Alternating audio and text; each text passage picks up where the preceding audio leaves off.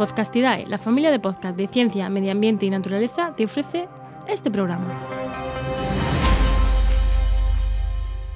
Esto es Oikos, un podcast de comunicación y divulgación científica en el ámbito de la ecología. Programa 31. ¡Comenzamos!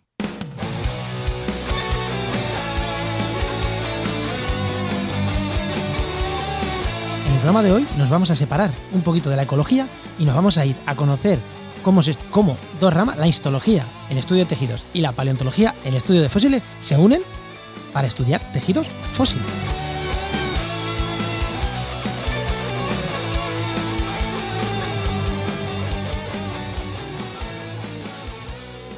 Buenas, soy Juan María Arenas, ya sabéis, comunicador, divulgador científico, doctor en ecología y director de Oikos, de este programa. En el programa de hoy quería hablar, o sea, hoy eh, realmente yo quería hablar de la, de la evolución de los dinosaurios hacia las aves. Pero en una conversación en Twitter, por ahí en medio, ¿no? se me cruzó un tema súper interesante, que es el estudio de los, de los huesos fósiles. Y cómo se estudia no el hueso en sí, sino la histología, el tejido, la estructura mm, más o menos celular casi que tienen los, que tienen los tejidos fósiles. Y me resultó un tema tan, tan, tan interesante que dije, a este hombre, al Pacozoico, hay que traérselo, a Francesc Gasco, hay que traérselo a que me hable de esto que está estudiando, que está investigando, para que me hable de esto que a mí me resultó apasionante y, saber qué información se puede, cómo se puede hacer eso y qué información se puede sacar de ahí. Así que sin más, os dejo con, os dejo con la conversación que tuve, eh, que he tenido hace un rato con, con Francesc. Venga, ahí os dejo la conversación y espero que la disfrutéis.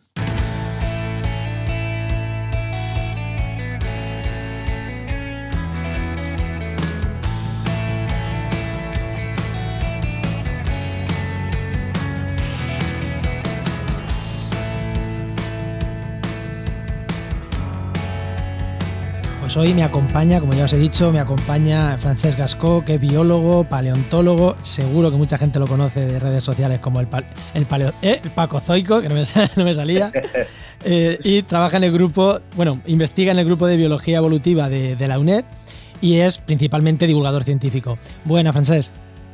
Muy buenas, muy buenas. Me encanta estar aquí. Muchas gracias. Oye, gracias por esta presentación tan chula. Te lo has currado. bueno, es lo que eres. Más no, o menos. no, ha sido directo, ha sido perfecto. Mm, ya mm, con los programas ya voy aprendiendo a hacer presentaciones cortitas. y al pie. ¿Qué, ¿Qué, me he dejado de la presentación? ¿Me he dejado algo así que digas, uy, no has dicho que yo qué sé? Que tengo un. No, no, no. Yo, yo creo que lo has asumido perfectamente. Eh, me gusta seguir hablando de mi parte de investigación, porque me gusta seguir en activo como investigador, pero me dedico principalmente a la, divulgación científica, es mi, es mi trabajo y ya no solo a nivel de dar yo charlas o hablar yo en los vídeos o hablar yo en un podcast, sino en el hecho de estar también creando contenidos para divulgación científica.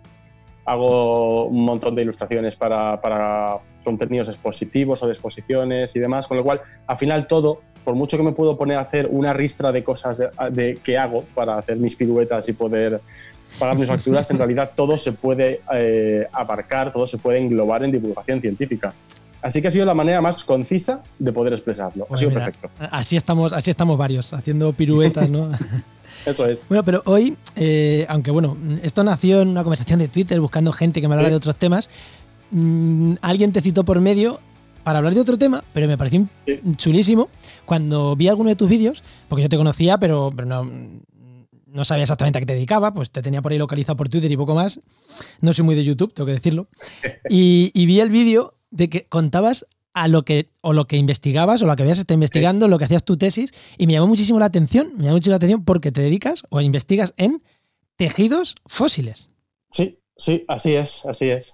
Es lo que, lo que llamamos paleohistología. La histología es el estudio de los tejidos, pues la paleo delante y arreando. Sí, sí, la gente se suele sorprender mucho porque es la histología como tal es una disciplina totalmente biológica en la que se estudian tejidos vivos. Claro, yo, yo flipé, yo biólogo, flipé. Y además, hombre, luego vi que eras biólogo tú también y dije, bueno, por ahí algo. pero yo flipé, o sea, ¿cómo narices estudia un tejido? Porque bueno, estábamos hablando que, antes, de, antes de micro, que tú estudias tejidos mm, duros, ¿no? Tejidos óseos principalmente, aunque también se estudian tejidos blandos y en eso vamos a entrar después. ¿Cómo se investiga tejidos óseos? ¿Cómo se investiga el hueso de un fósil? Pues mira, la gente suele tener la, imagen de que los huesos fósiles por así decirlo, por decirlo de alguna manera muy gráfica, la gente suele tener la idea de que los huesos fósiles son una especie de molde en piedra de lo que fue antaño el, hueso, el hueso orgánico. Y lo cierto es que es mentira. Lo cierto es que el propio hueso es el que queda enterrado, el propio hueso es el que absorbe los minerales y, está cementado por minerales y demás, con lo cual se conserva siempre la microestructura del propio hueso. De hecho, hasta durante la propia fosilización, lo que es el, mineral principal del hueso, que es el hidroxiapatito, eh, pasa durante la fosilización a ser un fluoroapatito, que en realidad se cambia el grupo hidroxilo por el flúor, y, pero la estructura, digamos, hasta molecular, no se toca prácticamente. Entonces, eh, microscópicamente, a nivel tisular o a nivel casi celular, en realidad la estructura del hueso permanece, con suerte, inalterada. ¿Y qué significa? Que podemos observarlo. Pero claro, no es lo mismo tú lo sabrás. no es lo mismo observar un tejido vivo que se corta mucho más fácilmente. Claro, claro, primero que no es tan duro y se puede cortar fácilmente, pero un hueso fosilizado, eh, por el propio hecho de ser fósil, es mucho más duro, tiene una dureza de roca. Eso por un lado. Y por otro, que cualquier tejido vivo, en cuanto lo cortas finito, es transparente, como cuando vas a comprar jamón y te lo lonchean tanto que dices, ¿a qué puedo usarlo de transparencia? ¿no? Eh, el jamón es un tejido vivo, ¿no? Pues lo mismo. Eh, ¿Tú puedes llegar a lonchear un hueso de dinosaurio para que sea visible? Pues sí, pero claro, la metodología es muy diferente.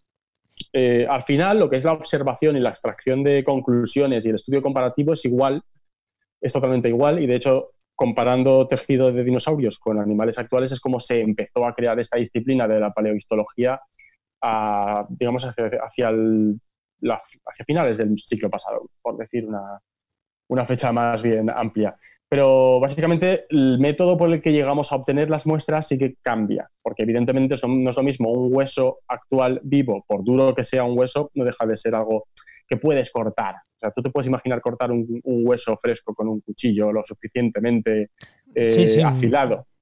Sin embargo, así como en, histología y en citología y, y en demás disciplinas relacionadas te puedes imaginar pues, que, por ejemplo, en biología actual, cuando hay que hacer cortes muy, muy, muy delgaditos, muy delgaditos, se incluye en parafina o alguna vez en alguna resina, pero, en fin, normalmente se corta fácilmente con microtomos y, tienes, y tienes ya un corte del grosor perfecto para directamente ponerlo en tu portaobjetos y mirarlo al microscopio. es, algo, que es súper directo. Sí, sí, eso, bueno, cualquier estudiante de biología lo ha hecho, o sea que no es una cosa súper complicada. exacto, exacto. Pues nosotros no tenemos un microtomo que nos permita hacer una lonchita de huesito de dinosaurio de tantos micras, porque estamos hablando de que ese huesecito eh, es prácticamente roca. es como, cortar un, trozo de piedra, sería como cortar un... Sí, o sea, a nivel, a nivel de dureza es, prácticamente igual. Eh, entonces, ¿qué pasa? Que tenemos que hacerlo de otra manera, con microtomo no se hace.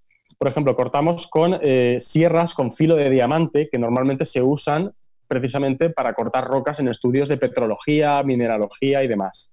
Eh, y luego esos, esos cortes eh, lo que hacemos es pulirlos. Y tenemos pulidoras, tenemos también que pulir a, mano con una especie de abrasivos hasta que tenemos una, una, cara, digamos, del hueso que sea súper, súper, súper pulida y que sea perfecta para que se adhiera bien al portaobjetos, que los portaobjetos eh, son prácticamente como los de biología, pero en realidad son de los que se usan en geología para láminas delgadas de rocas, porque son un poquito más gruesos, las proporciones son un poco diferentes, son más anchos y son un poco más gruesos. Y básicamente una vez pegas tu trocito de, hueso de dinosaurio bien pulido por una cara, alguna vez lo tienes pegado al portaobjetos, le das la vueltecita y o cortas otra vez o sigues puliendo hasta que te comes todo. O sea, tienes que ir puliendo básicamente al principio con pulidora, pero luego a mano, salvo que tengas un laboratorio punterísimo que tiene ya una máquina que te lo rebaja, pero que creo que habrá dos en todo el mundo, tenemos que rebajar a mano con, carborundos y con abrasivos hasta llegar al grosor perfecto para el microscopio. Eso significa que los que hacemos histología desde el laboratorio tenemos el microscopio, tenemos nuestro espacio de trabajo con los abrasivos y vamos puliendo, lavamos y miramos al microscopio. ¿Se ve lo que quiero? Aún no pues sigo puliendo un buen rato. Y otra vez, lavo y miro al microscopio. ¿Aún, ¿Aún no se ve lo que quiero? Repito.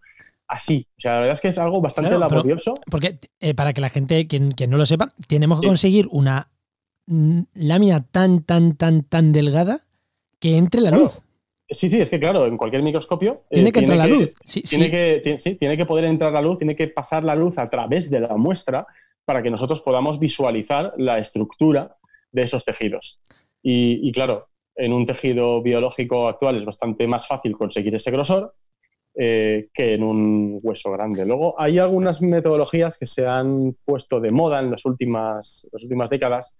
Por ejemplo, hay gente que saca como testigos, con una especie de taladro, mm. sacan un testigo del huesecito, entonces tú ya trabajas cortando y puliendo una porción pequeña de la, de la sección del hueso que te interesa, no vamos cortando el hueso entero.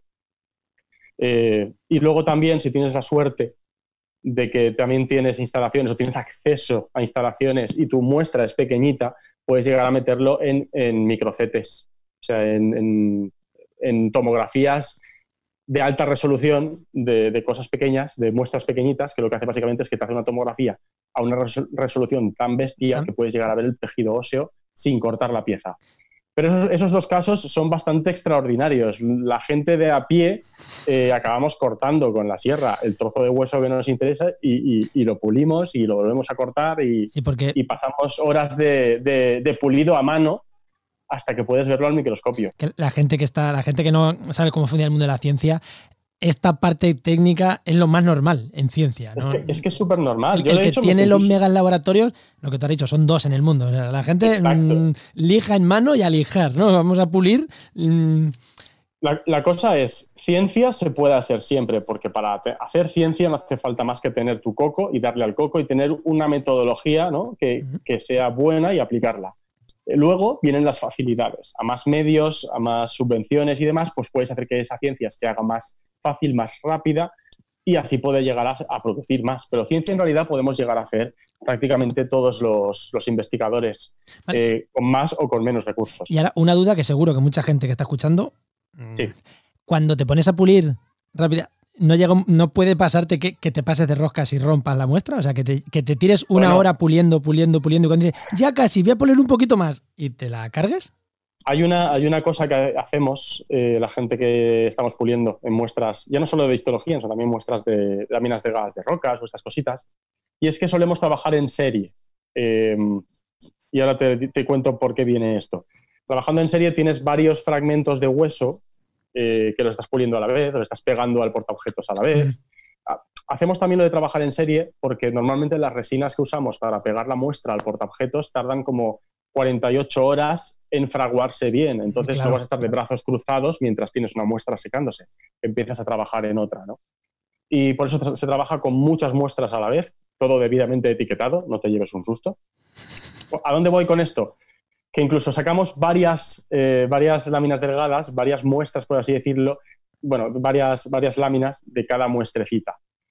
Y esto es porque, como tú dices, puede pasar cualquier accidente. O sea, yo recuerdo, por ejemplo, al empezar a hacer histología, al empezar a hacer lo que es el protocolo de histología en el laboratorio, que teníamos una pulidora que era un disco que en vez de, en vez de estar rotando de manera perpendicular para cortar, lo teníamos, era, un disco diferente, evidentemente era para pulir, estaba horizontal y lo que hacías tú era la muestra, simplemente dejarla caer sobre el disco y como iba girando a ciertas revoluciones, te pulía la superficie. Aunque luego tenías que apurar más a mano, el primer pulido de quitarte la parte más grosera ya lo hacías con la máquina. Pues bien, era muy fácil que de repente eh, apretaras menos de lo que querías estar apretando y de las revoluciones te saliera disparada la muestra por todo el laboratorio. ¿Que le podía dar a un compañero? Sí. ¿Se podía incrustar en un cristal? También. Lo menos malo que te podía pasar es que la muestra se rompiera. Si era aún el trozo de hueso, pues puedes volver a pegarla porque por suerte eran, eran fósiles muy, muy, muy eh, fuertes. Pero si ya te pasaba con la muestra con el portaobjetos, eso ya era, era, era víctima. otra cosa.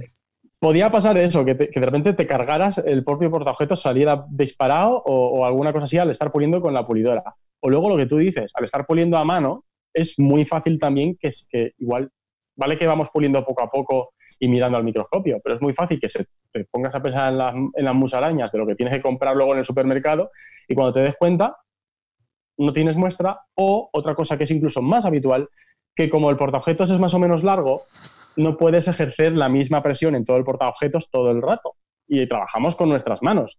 Con lo cual también es muy habitual que a veces no estés tan concentrado como deberías y acabe puliéndose del todo la muestra en un lateral y en el otro donde se quede gruesa. Y dices, madre mía, ¿ya qué hago? Intento pulir la parte gruesa para ver si salvo la muestra y veo algo. O sea, que esto es, un, esto es una movida. Por eso sacamos varias, varias láminas de cada muestra, ya no solo para tener más, eh, muestra, más muestra que ver, sino también para tener más réplicas en caso de que alguna eh, desaparezca. Es que en realidad es un trabajo muy, muy manual. Muy, manual, muy manual. Y eh, por seguir con la parte técnica, cuando vosotros hacéis esto, destroz, o sea, destrozáis fósiles. Claro, tiene que ser muy curioso que digas, yo quiero investigar eso, pero por otro lado digas, claro, es que hay poca muestra. Salvo, que tengas acceso a lo de la. Bueno, salvo que tu objeto de estudio sean huesitos pequeños, puedas meterlos en tomografía de alta resolución, eh, o incluso, salvo que puedas eh, tener un taladro con una broca que saque testigos para minimizar el daño, pero incluso en ese caso estarías cortando y destruyendo un hueso ese trocito te lo vas a cargar y estás arrancándolo. Sí, por eso yo siempre, siempre que hablo de histología, a veces tengo, hablo exclusivamente de histología y muchas veces suelo empezar a hablar de esto diciendo que somos el terror de los conservadores porque el conservador de un museo está intentando que todos los fósiles estén perfectamente conservados, que estén bien restauraditos, que estén todos perfectos, se conserven perfectamente preventivamente para el futuro, y llegas tú y dices, me interesa muchísimo saber el metabolismo de este dinosaurio. Voy a cortarlo. Y es como, vamos a ver. Si hablamos, si hablamos de un dinosaurio o de cualquier especie fósil de la que se tienen muchos ejemplares, dices, bueno, pues sacrificamos uno por el bien de la ciencia y sacamos mucha información. Pero muchas veces estamos hablando de que no se tienen varios ejemplares de muchas especies. Y querer cortar es querer cargarte parte del holotipo o parte del paratipo o pues, del, material referido. Y eso es como. Que vais a las costillas, que hay muchas. lo cierto es que sí. Lo cierto es que, por lógica, es como que hay mucho costilla, pues, pues, ahí. Pues mira, tradicionalmente las costillas, cuando haces paleontología, digamos, más tradicional, la parte de sistemática, por así decirlo, en la que tú estudias un resto, lo clasificas, ves sus relaciones de parentesco y ya está, las costillas han estado siempre bastante olvidadas, porque salvo pocas excepciones o algunos caracteres muy puntuales, las costillas no tienen información acerca de la clasificación del bicho. Son un hueso bastante aburrido. Entonces siempre están ahí como que nadie les hace mucho caso. Pues para nosotros nos viene muy bien, porque para estudiar la histología no nos vale cualquier hueso. Los huesos conforme vamos creciendo, algunos crecen simplemente en longitud y en anchura, pero algunos se remodelan. Para poder estudiar el crecimiento de uno de estos animales, eh, lo mejor es que vayamos a un hueso que crezca en longitud y en anchura, porque si se remodela mucho, eh, al remodelarse, el hueso primario que tiene, digamos, registrado el crecimiento más temprano del animal desaparece para dar forma a un hueso más maduro. Por ejemplo, una vértebra. Una vértebra tiene una forma muy complicada. Por mucho que intentes hacerla crecer en longitud y en anchura, hay trozos de hueso que tienen que desaparecer, otros que tienen que aparecer de nueva formación. Entonces, una vértebra para este estudio no es, no es bastante útil, la verdad. Entonces, ¿qué pasa? Que siempre se ha hecho la paleohistología con huesos largos, fémures, húmeros, tibias, fíbulas y este tipo de huesos. Y está muy bien, pero también es verdad que en dinosaurios u otros eh, fósiles en los que no tenemos muchos ejemplares, el único fémur que tienes o el único húmero que tienes o la única tibia, tener que cortarla o incluso sacarle un testigo, una especie de cilindrito de huesos, como, madre mía, qué lástima, ¿no? Qué, dolor. Pero ¿qué pasa? Que hace, hace, creo que fue hace una década, eh, salió un trabajo en el que se había hecho una prueba en, en, en unas costillas de un dinosaurio saurópodo, de los de cuello largo. Y la prueba era maravillosa, porque básicamente las costillas crecen igual que un hueso largo. Siempre que sepas dónde cortar. Las costillitas eh, originales del bicho pequeño crecen en longitud, pero siempre más o menos, principalmente hacia la misma longitud. Digamos que de la parte interna del bicho hacia afuera van haciéndose más largas. Van creciendo de manera que se añade hueso, de manera así acrecional. Y luego también van creciendo de la anchura, por supuesto, porque se van haciendo más anchas conforme el bicho crece. ¿Sabiendo dónde? Exacto, sabiendo que tienes que cortar de la parte más cercana a las vértebras, que es donde está registrado más tejido antiguo del bicho, puedes tener un registro incluso mejor que el de los huesos largos. Porque ¿qué le pasa a un animal en los huesos largos? Que los usa para, para, moverse, para su locomoción. Y eso hace que acaben teniendo más microfracturas, que acaben sufriendo más estrés mecánico y que se acaben remodelando. Los huesos, nuestros huesos acaban también remodelados. En cuanto somos ya más adultos, nuestro hueso, lo que es el córtex del hueso, empieza a estar más remodelado que en un individuo más joven. Entonces, sabiendo que un hueso largo es bueno para histología, pero que tiende a desaparecer por remodelación cuando el bicho ya es muy viejo, tenemos las costillas que no sufren tanta remodelación. pueden, pueden, sufrir estrés mecánico del bicho, pero no es lo mismo que soportar todo el peso del animal al andar o correr. Y eso pues, nos, salva de, ese, de esa pérdida de registro y nos ayuda a tener un registro de crecimiento bastante se unen, como dicen en mi pueblo, se han juntado el pan con las ganas de comer. Totalmente, totalmente. La verdad es que, y entonces, claro, tú llegas y dices, quiero cortar esa costilla y te dirán, normalmente te dirán, bueno, vale. Tengo más. Te, pueden poner problemas porque no deja de ser parte del ejemplar, igual es un ejemplar único, pero una costilla siempre duele mucho menos que un hueso de una pata. Sí, sin duda. Y ahora, por ir, eh, ya hemos dicho cómo estudiáis y en un momento dado has dicho el metabolismo, claro. Sí, sí, ¿qué, se puede, ¿Qué se puede saber? O sea, o qué sentido tiene o por qué se estudian el, eh, pues, los tejidos eh, o el metabolismo. ¿Qué, información me puede aportar conocer la estructura de una costilla? Aparte de saber de cómo se hacían los huesos, pero que yo creo que no haya cambiado mucho de cómo se construye un hueso en los dinosaurios actual, que igual me dices, ha cambiado mm, como la noche al día.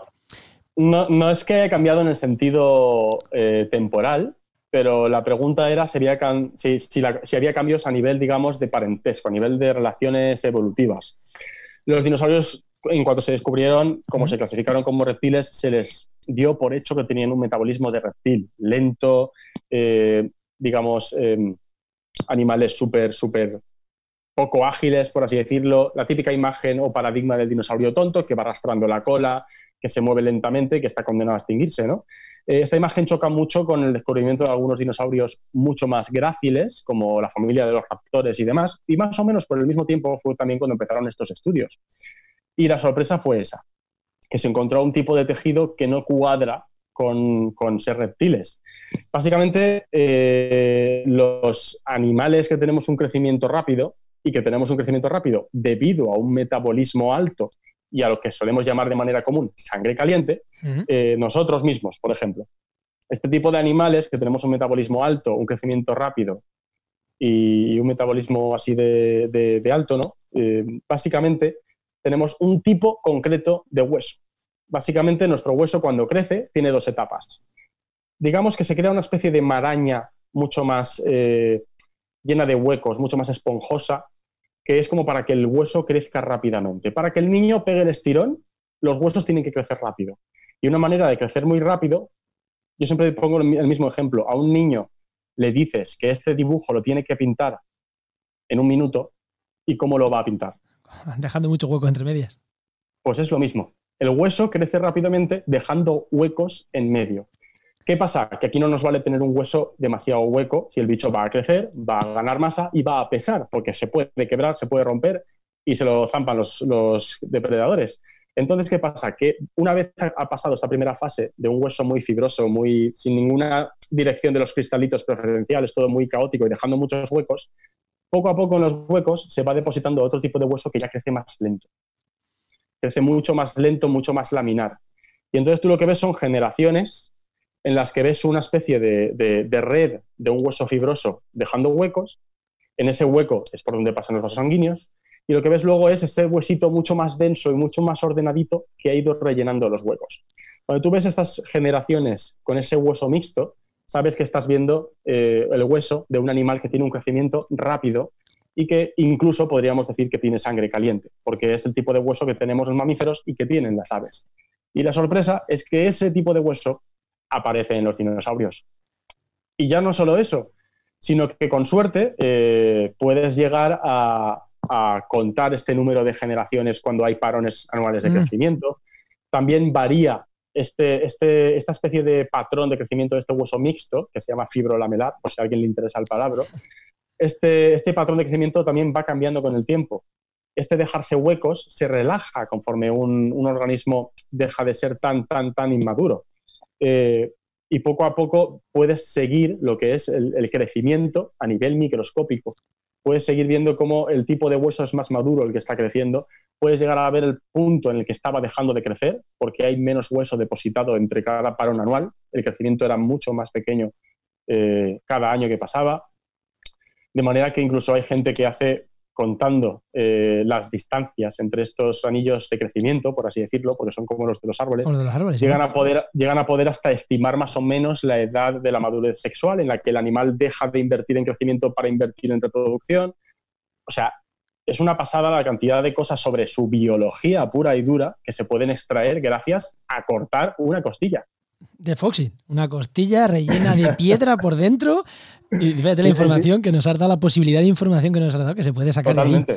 Además, el hueso este esponjoso, para quien, quien quiera verlo de manera fácil, porque es verdad que en un, mamífero pequeño es más difícil ver, pero mm, coger un pollo, el pollo, y partirlo por medio, vais a ver el hueso este esponjoso que estabas tú ahora mismo hablando. Más o menos. No, sí, más o menos, porque además se junta que, eh, bueno, hay dinosaurios y dinosaurios, y hay muchos dinosaurios entre los que están las aves y el pollo, que encima tienen la suerte, pero para mí, como paleohistólogo, la mala leche de tener muchos huesos huecos. Entonces, les, ayuda a volar, pesan menos. Eso, es, eso es, les aligera y eso lo han usado las aves para poder volar. ¿Qué pasa? Que yo, por ejemplo, estaba cortando costillas de dinosaurios saurópodos, que son los, los grandes dinosaurios de cuello largo, pues bien, hay un grupo dentro de este grupo de dinosaurios, los titanosaurios, que se caracterizan por estar muy neumatizados, tienen muy huecos los huesos, hasta el punto de que hasta las costillas las tienen huecas. Y cuando tienes una costilla enterrada durante millones de años y, crece, y crecen cristalitos, muchas veces hay cristalitos dentro de los huecos, de, bueno, de lo que eran los huecos del hueso. Y yo he llegado a estar cortando una costilla para hacer una lámina delgada y que me estallara en mil pedazos porque se había resquebrajado por culpa de los cristalitos que habían crecido dentro. O sea que anécdotas en esta disciplina también hay, hay para, dar y vender. Curioso que, para que no lo sepa, la intrahistoria de este programa es que yo quería hablar de evolución dinosaurio-ave. Hemos hablado de otro tema y de rebote hemos terminado hablando de dinosaurios y aves. Al final, al final eh, bueno, está la frase esta de Dostoevsky de que nada tiene sentido en la evolución, o sea, en biología si no es a la luz de la evolución y en paleontología, al menos de dinosaurios o de vertebrados, es un poco lo mismo.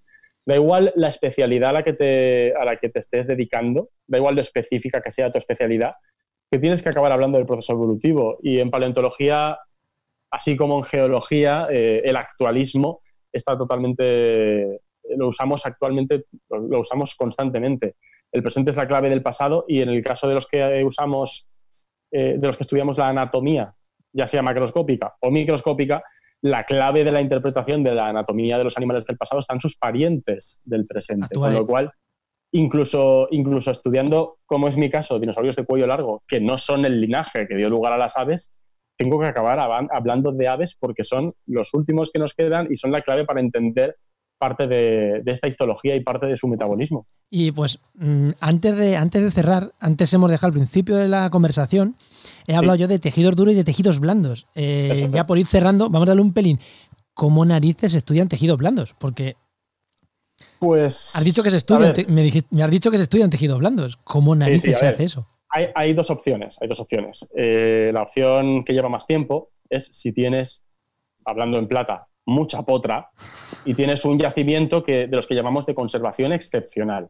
Los yacimientos de conservación excepcional se suelen formar en, lechos de lagos en los que la sedimentación es muy rápida, suelen ser fondos anóxicos en los que no hay una putrefacción más rápida de los restos que caen al fondo del lago y digamos que cualquier bichillo, cualquier pajarito, cualquier insecto que cae al fondo del lago antes se queda enterrado que realmente se descompone. A veces incluso esto de que se quede quieto sin alteración está sujeto también a, tapetes bacterianos anóxicos. Y bueno, es una movida que estudian también los tafónomos, que son los que estudian como tal el proceso de fosilización. A lo que voy, hay ciertos tipos de yacimientos formados en estas condiciones tan excepcionales en los que eh, se llegan a ver las eh, impresiones o incluso, digamos, restos carbonosos, por así decirlo, de eh, tejidos blandos. O sea, básicamente ves el fósil de lo que fue. No es que estés viendo el tejido, sino que estás viendo la impresión, lo que queda, la marca en la roca de lo que era el tejido blando. Así, por ejemplo, se han podido ver muchas plumas en dinosaurios, se han podido ver contenido estomacal y este tipo de cosas. Esta es una opción. En los últimos años es que el registro fósil nos ha dado un toque de atención de eh, eh, que soy más, más maravilloso de lo que pensáis y estamos descubriendo que se conservan más cosas de las que creíamos. Eh, creo que fue a finales de los 90 que se, partió en una excavación un hueso de un tiranosaurio y se vio un tipo de hueso bastante esponjoso que al principio les llamó la atención porque era un hueso que se parece al que aparece en aves cuando la hembra usa el calcio de sus huesos para formar las cáscaras, ¿no? con lo cual era una posibilidad de hacer una correlación y decir, este bicho era hembra y había formado huevos. Era un estudio que desde un punto de vista biológico interesaba. Pero vieron, eh, al extraer una muestra de ese hueso, vieron que, que, era como un... parecía conservar cierta elasticidad y eso era muy raro en un hueso fósil de hace 70 millones de años. Entonces lo sometieron a desmineralización con unos ácidos de uso de laboratorio y se quedaron con básicamente eh, lo que parecían ser vasos sanguíneos y proteínas elásticas, totalmente elásticas. Eh, esto tuvo mucha, trajo mucha cola, eso trajo mucha cola porque la gente, había gente que decía que no, que eso tenía que ser contaminación, que tenían que ser tapetes bacterianos, no sé qué movida, que tenía que ser posterior. Hubo mucho debate, pero se han repetido los resultados con más muestras y con otros dinosaurios y con fósiles de otras edades y se, incluso se ha secuenciado los fragmentitos y se ha visto que son fragmentos de colágeno. No está el colágeno entero, porque es una, es una molécula bastante tocha para que aguante millones de años, pero hay fragmentos de colágeno, de proteína, que está ahí. Entonces, digamos que se está viendo que hay parte de los tejidos blandos que incluso puede llegar a conservar cierta reactividad química, por así, decirla, por así decirlo, que puedes llegar a usar eh, reactivos o tinciones y, lo que queda del tejido reacciona. Porque, claro, nosotros, por ejemplo, en paleohistología no usamos, no usamos tinciones porque el hueso es está fosilizado y, en, principio no queda nada. En, biología sí que se usan las tinciones para visualizar unos tejidos respecto a otros o unos tipos celulares respecto a otros. Sí, para que no lo sepa, eh, se utiliza una tinción y a lo mejor te, te, pinta cierta proteína o te pinta... Exacto. Pues, pues, pues por lo visto, hay tejido blando que se conserva que aún reacciona a tinciones. Hace unos meses se publicó incluso que había una muestra de, hueso de dinosaurio al microscopio que a lo que parecía ser el, el nuclito eh, de las células que reaccionaba a la tinción específica de ácidos nucleicos y de, ADN. Nos estamos volviendo locos. O sea, se conserva más tejido blando del que antes creíamos.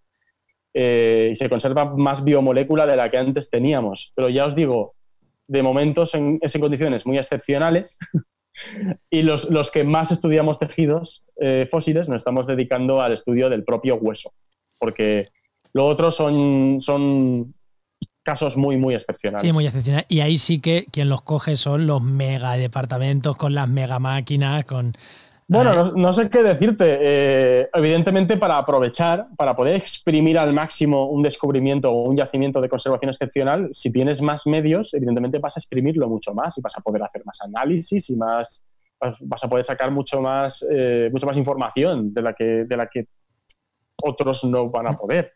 Pero tradicionalmente los yacimientos de conservación excepcional los ha estudiado el departamento de turno de la universidad cercana y ya está. Por suerte, hoy en día eh, vivimos en un mundo que al menos, al menos yo hablo por paleontología, aunque creo que es algo que es asimilable a toda mm. la ciencia, vivimos un momento de mucha comunicación, de equipos muy grandes que integran a gente de muchas instituciones, incluso de interdisciplinaridad. Un equipo de paleontología puede tener perfectamente a, colaboradores que sean bioquímicos y hasta ahora era algo que también era impensable.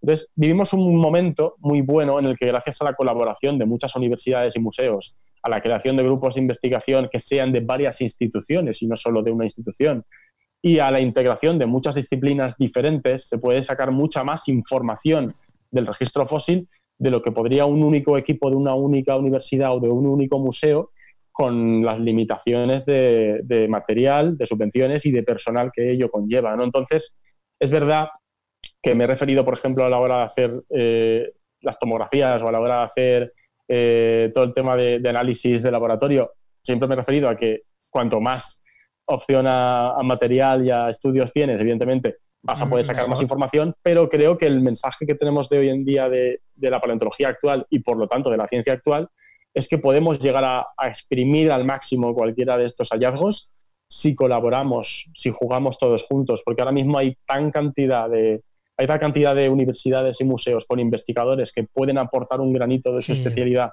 a la tuya, que creo que vivimos un momento en el que la ciencia es más interdisciplinar que nunca y tenemos que aprovecharlo. Porque ya te digo, yo sigo haciendo histología en mi tiempo libre porque me dedico a hacer divulgación científica, pero si de repente nos da nuestro equipo de investigación por hacer un estudio un poco más arriesgado que mezcle también temas de, de tejidos blandos o de tal o de cual, tenemos a quien acudir. No Sí. tienes por qué decir es que nuestro No, equipo no sé hacerlo, claro. no sabemos hacerlo, Sí. o es que somos un equipo de una facultad que no tiene tales instalaciones porque son de otra especialidad. La colaboración hoy en día es tan habitual en ciencia que en ese aspecto podemos, Bueno. como siempre, salvar los problemas de presupuesto, por así decirlo, con ingenio y con, y con buenos amigos. ¿no? Y pues antes de despedirnos, quiero hacer aquí también, en relación a lo que estás diciendo ahora mismo, y por unirlo a la, aunque este programa es muy atemporal y se puede escuchar dentro de tres años exactamente igual, Sí. por unirlo a la realidad actual del, del COVID, del, del virus, en, paleo- en paleontología, en, en muchas disciplinas, no se va a hacer rico el que, el que encuentre la vacuna. Entonces es mucho más fácil colaborar que en las ramas biomédicas, que igual ahí el recelo es mayor, porque igual me quitan una patente. Aquí, hombre, me pueden quitar un Nature, Ya. pero mm, el recelo es menor que en medicina, ¿eh? creo yo. Y nada, yo, y yo creo que con esto pues le vamos a poner ya el, el final al- a la conversación, que creo que está súper interesante. Pero antes, como siempre, en momento spam, ¿no? ¿Dónde podemos encontrarte? Porque, Ah, ah. sobre todo, cuando eres divulgador, mm, no, no es lo mismo. O sea, dinos, mm, momento spam. ¿Dónde podemos encontrarte? ¿Qué es lo que haces? Y, y nada, pues eso, que la gente nos escuche. Vale, pues muchas gracias por esta oportunidad. Básicamente, eh, estoy en todas las redes sociales, al menos en las mayoritarias. No me busquéis en TikTok haciendo cosas de dinosaurios porque no he logrado hacerlos bailar por ahora. Pero básicamente en Instagram, en Twitter, en Facebook y por supuesto en YouTube, allí donde sea buscáis el Pacozoico y de alguna manera u otra vais a llegar a mí. El canal de YouTube como tal es el Pacozoico, es en el que estoy constantemente colgando vídeos de divulgación científica centrados en paleontología, dinosaurios y temas afines. Si encontráis mi YouTube ya podéis encontrar lo demás. En, el, en Twitter como en Instagram lo que hago es un poco como hacerme eco de lo que voy haciendo en el canal. Sigo teniendo el blog que también tiene el mismo nombre, el Pacozoico, aunque siempre digo que el tiempo dorado, los tiempos dorados del blog como tal pasaron y me pasé a hacer contenidos audiovisuales que parece que llegan a más gente, con lo cual allí de vez en cuando voy colgando las, las actualizaciones también. Si me buscáis en YouTube como el Pacozoico y en cualquier red social buscando también el mismo nombre, me encontráis sin ningún problema. Sin, sin ningún problema, ¿no? Yo te encontré por ahí, o sea que sí, sí. es, es fácil, es fácil. Además, es además un nombre muy, muy llamativo, o sea que, que se encuentra fácil. Y tienes también algún otro podcast, ¿no? Sí, es verdad, es verdad. También podéis buscarnos por Dinobusters. Estamos en Cuonda, en Evox y en iTunes. Y, y también en Spotify, que hemos entrado a Spotify hace poco. Y, seguro que más sitios. Habla- hablamos, sí, por supuesto. Hablamos siempre de paleontología, centrándonos en dinosaurios y otros vertebrados del Mesozoico de su misma época, más o menos. A veces también hablamos de cultura popular, porque creo que los paleontólogos de dinosaurios debemos mucho a la cultura popular, porque es una manera de entrada de, de lo que sabemos nosotros sobre, o lo que vamos descubriendo sobre dinosaurios de cara al público en general. Y también porque, sinceramente, los tres que hacemos el podcast somos unos frikis de campeonato y nos gusta mucho hablar de cine, de cómics, de series y demás que incluya dinosaurios. Así que lo usamos sin ton ni son, una cosa u otra, siempre, sie- siempre la usamos y la mezclamos constantemente porque así parece que queda más gracioso y más sabroso. Pues muchísimas, muchísimas, muchísimas gracias por haberte prestado a este, a este ratito de conversación. Y yo por lo menos lo disfruto un montón. Seguro que los oyentes también, la gente que me está escuchando también lo, lo ha disfrutado. Muchísimas gracias y hasta la próxima. Muchas gracias a ti, ha sido un placer estar aquí. Hasta luego. Hasta luego.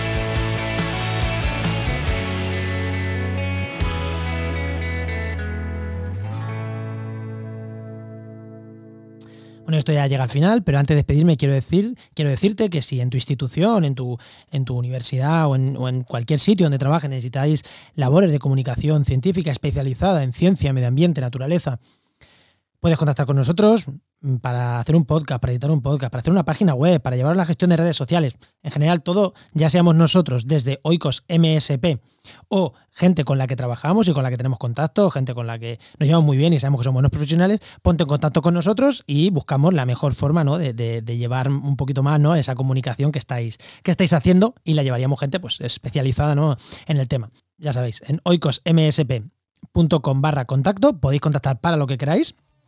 Recuerdo, oicosmsp oikos.com barra contacto.